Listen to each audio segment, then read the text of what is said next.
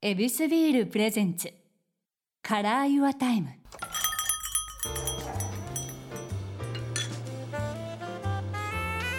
目抜き通りから一本入った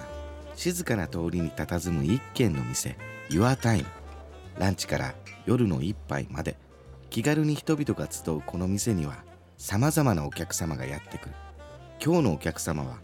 スパイス料理研究家の一条もんこさんですようこそいらっしゃいましたよろしくお願いします。お願いしますもうあったっていうのはまあはい1ヶ月2ヶ月ぐらい前ですかそうねですよね。はいこんなに早く再開できるとは。いやこのねテレビ収録でお会いしたんですけどももうカレーの知識スパイスの知識が いやいや、移動中のロケバスずーっと喋ってるんです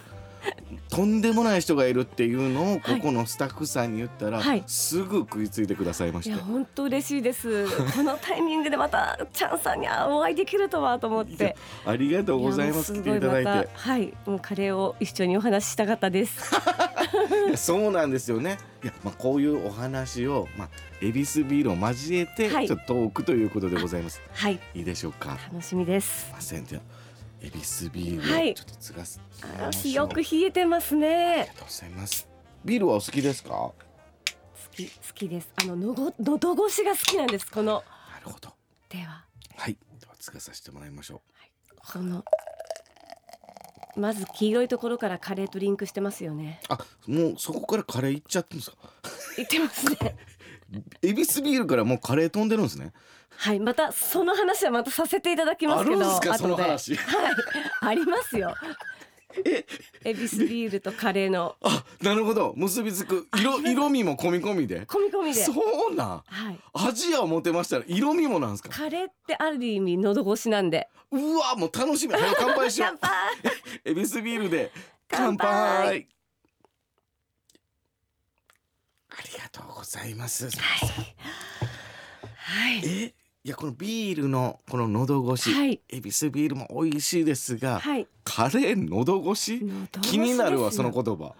やっぱりカレーとビールってうんすごく相性がまずいいっていうところなんですね。そうなんですねい、はい、ほうやっぱりカレーってこうスパイスなのでうん刺激もあるじゃないですか。辛い刺激とかはい香りの刺激とかね。えその中でこうビールって炭酸でもあってまず苦味があるでえじゃないですかそうそうはあとエビスビールって特有のこうなんか切れ味ありませいんある他のビールと全然違う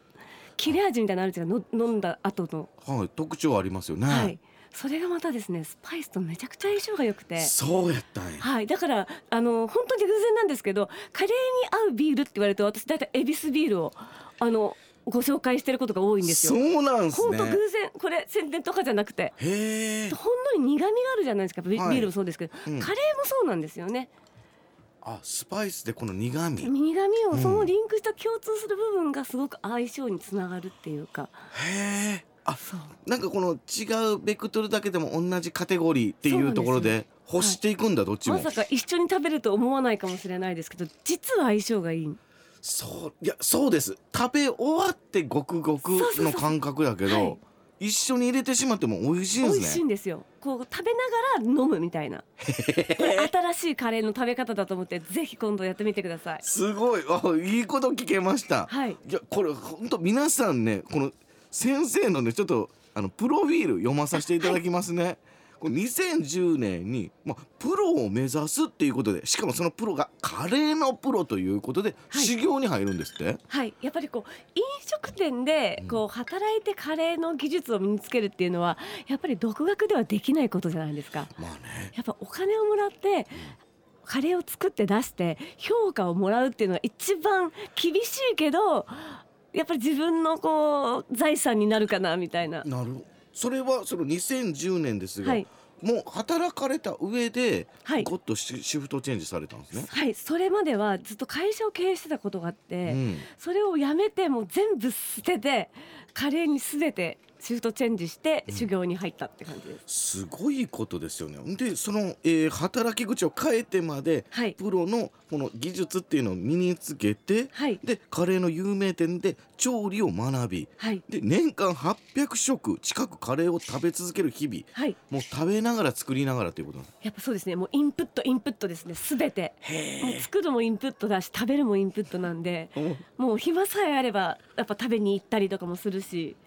なるほど、はい、その時の時代は800以上食べてましたね多分800以上はいじゃあもうもう1日3食全部カレー全然普通でしたそのそういう時代でした10年前はそうなんですね、はいでそれで2011年翌年ですよね修行を始めたそうですねこれをやりながらプライベートでプライベートでカレー研究会を立ち上げた、はいでそれがカレーイベントとか開催する、はいそしてレシピを開発はいでカレーやスパイスにまつわる本の執筆講演会、メディア出演とあどんどんどんどんそれを立ち上げた時によってはい広げていったってことなんですかそうですね最終的にやっぱりカレーの先生になることが目標だったんですよ私なんすかカレーの先生はいあの教えるはいカレーを伝える方はいあの料理を出し続けるというかお店をやるというよりも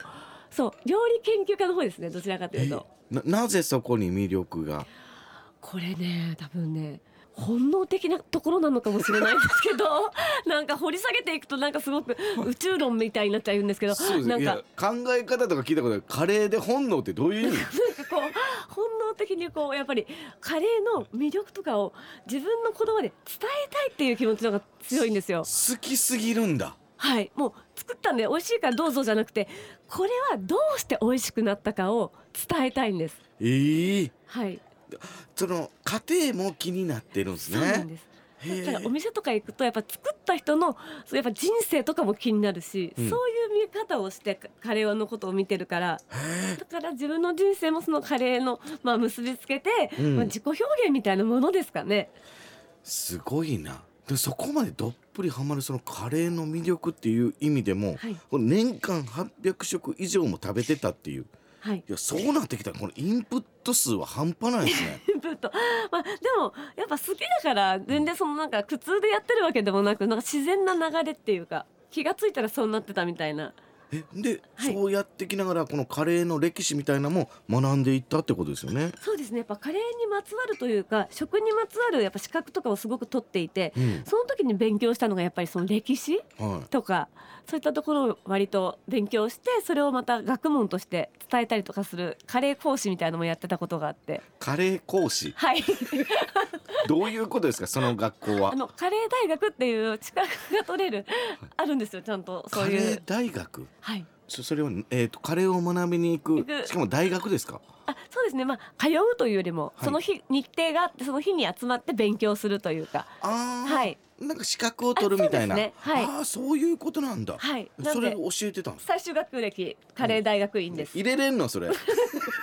あの今度履歴書書く時あったら書こうかなと思ってます、いや怒られますよはい、あはいけどそれをもう教えれるってことはそれもう夢叶ってるっていうことですねそうなんですよやっぱりこうやり続けていたらそういうチャンスをいただくことがやっぱり増えてきて、うんあらゆる面でこうカレーを語るっていうことが仕事になってきたというえー現在ですね、じゃあこれ修行期間っていうのは結局はどれぐらいになるんですかだから小学3年の時からカレーを作り始めていたんですよその時小三は、はいはもう独学ですよねい、うん、家が農家だったんでもう食材自分で取ってくるみたいなそういう生活してて、裏山に行けばもう木の実とかもう何でもあったのですいませんどこ出身なんですか 新潟県なんですけ どかなりこうやっぱり田んぼがまず多くてはい家の裏はあの田んぼだったし、うん家の庭にで養豚をやってたんで豚を飼ってたんですよ。ほうで養豚と養鶏鶏も飼ってて、はい庭には池がいて鯉が泳いでて、うんこの鯉をおじいちゃんが夕方こうさばいてるみたいなそういう生活でした。へえ本当にもう声だめとかもあって、うんそこから堆肥を持って畑にまきに行ってで農作物を作ってそれを家で調理してカレーにして食べるみたいな本当にそういうせ生活でしたすごいですね珍しいですねそれ今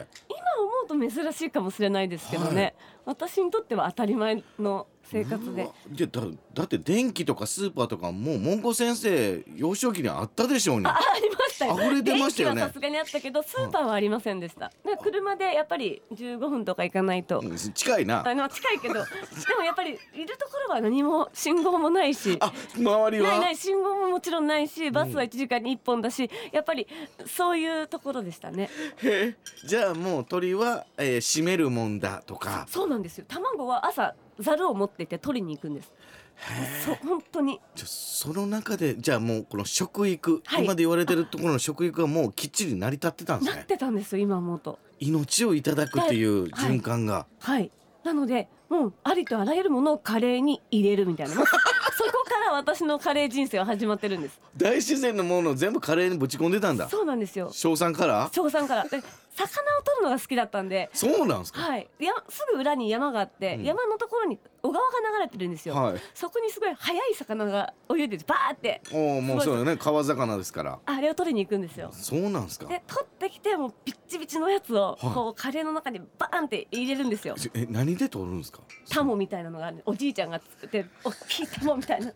持って行って追い込むんですよバーンええそんなんで取れるんですか浅瀬なんで、はいもう走ってバーンって行くんですよすごいな川魚走ってタモでガン、ガンガンって取ってバチバチのやつをはい持ってきて、えで一回こう洗面器に入れておとなしくさせるんですけどえええそれを生きたままパーンとこう入れるんですよカレーにそんなことやってましたねななんでその幼少期からそのカレーにぶち込もうっていう発想になってるんですかそんな好きだったんですかカレーってカレールー1個入れたらどんな食材も美味しくなるじゃないですかはあまあ確かにだからすごい料理だなと思っててあ目覚めたんがもうもうその時から楽しかったですねカレーがえほなちゃんもうマイカレーみたいなの持ってたんですよずっとおそうです母さんの買ってきたルーをちょっともらうとかでルーはもらえたんですよでもええ食材は自分で探さなきゃいけなかったから すごい環境ですねそれそうですね今思うとはい特殊なサバイバルですもんねはいカレーにぶち込むものを探しに行くっていう探しに行くえその時にあこれ美味しいなこれはちょっと違うなっていうのがあるってことですねやっぱり良かったのはその旬のあの自分の家で取ってる、まあ、は作ってる畑の、まあ、トマトとかねそのナスとかなアスパラとかいろいろあるじゃないですか、はいそういうの美味しかったけどやばかったのはやっぱ川魚の中の土壌が一番やばかった土壌もチャレンジしたんですか土壌一番よく取れるんですよ すぐ一番簡単だったんはい簡単というかニョロニョロしてるから取るのは難しいけど、そうですねいっぱいいるんですよ土壌ってなるほどそうだから追い込むといっぱい取れるんですけど、はでもやっぱすごい泥の中に生息してるんで、そうですよ匂いがすごいじゃないですか、はいすごかった私の人生の中でやっぱ未だにあのカレーを超えるカレーには 出会えないあまずいランキング のそうもうカレーってまずくなることまずないと思うん聞いですけたこどとないいっすもうあれ最高にまずいですへえそうなんすねあので早めに若き頃に失敗いっぱいしてるからそうそうそうなんですそういうことなんですよはいでその彼をやっぱり追求したいっていうことになったのながったのが大人になってかやっらぱ結構な大人でしたねもう2010年なんでもう30代とかの時なんですよその転機の動機って何なん ですかこれ話すと明日ぐらいに長くなっちゃうんそでんな濃いんですそれかをあの10文字ぐらいでいや言えんのでもやっぱりもうもう一刻も早くプロになりたいっていうか教える人になりたかったからあもう一日も早い方がいいなと思ってあそのお仕事してる間でももうカレー情熱っていうのもともうあずーっとモヤモヤしてて確かにね何やっても何やってもやっぱ彼やりたいって思いながらもこうフラストレーションがこうたまるみたいな。へえ、はいじゃあそれをもう今となっては幸せな毎日ってことですねやっと2010年ぐらいからやっとこうシフトチェンジしてからは辛かったけどもう幸せですね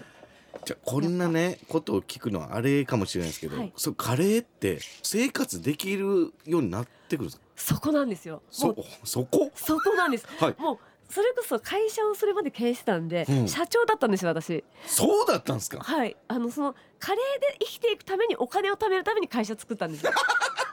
あ そうだったんでそうすなんねですだから26の時にうん有限会社法っていうのがまだあって、うん300万円で会社作れる でその一番最後の年に起業したんですよあ滑り込んだでいつかカレーでやっぱり生きていきたいからお金がないじゃないですかカレーだけじゃ生活できないから、うんその生活ができるための資金を貯めるための会社を作ったん ですよまず26の時にカレー情熱で会社別会社がまず立ちま上がずったカレーじゃない会社を作ってたんですよ、はい人材系なんですけどあなるほどは派い遣の、はいうんそれでお金をすごい貯めたんですよ、へそえしたら飲食業界とかに入って給料が下がってもうん生活できるじゃないですかなるほどで運よくこう会社がうまく回ってものすごくこう羽振りが良かったんですへイケイケ時代ですねえ私のなるほど、はあっいたんさでイケイケになっちゃったんですよちょっと、、うんあら 東京にも来ちゃったし、うんイケイケになっちゃったんですけど、うんある日まあこう短く言うともうそれが全部ちょっといろいろあって全部ゼロになったかめっちゃ気になるやんけ、はら もう私もなんかこうやっぱりちょっとあれですねああの、うん、いろんな人間関係があってそのお金を全部がなんかななくなっちゃっなたくなっちゃったんでえせっかくカレー人生を歩もうとしてたのにす資金全部持ってかれちゃったんですよ、うんゼロうんゼロになった後に、うんあのもうお金貯まったったから就職しようと思ってもうレストランフレンチのレストランに就職決まっててええ修行のためのはいうんお、金あるからいいやと思ったけどその瞬間に同じだタイミングでお金失っちゃってえ一文なしじゃないけどまあそんなになっちゃったんです、うんどうしたのそんな持ってたブランド品全部売ってうんで引っ越ししてほうお金とりあえず本当にお金なくなっちゃって騙されちゃったんでもあそうなんだうそうで あ頼る人もいないしは親にも言えて誰にも言えなくていあらそうそうで すねもうもう緊張しちゃったそんないや話したらそうぼ僕僕もびっくりしてなかなかスパイス効いてるわなかなかこんなエビスビール飲みながら話す話で辛 いですか話来たもん人生の辛いそう10話文字言ったら騙されてお騙されたってことですあ逆になるほど騙されたいやけどそっからですよ ねそっからもう先生に今のとこになるってそうもう本当に腹くくったんですよもう無理だと思ってか会社に戻れば人に渡しちゃったんで戻ればまた生活できそうだけどもうここで戻ったらまたぬるい生活になるぞと思って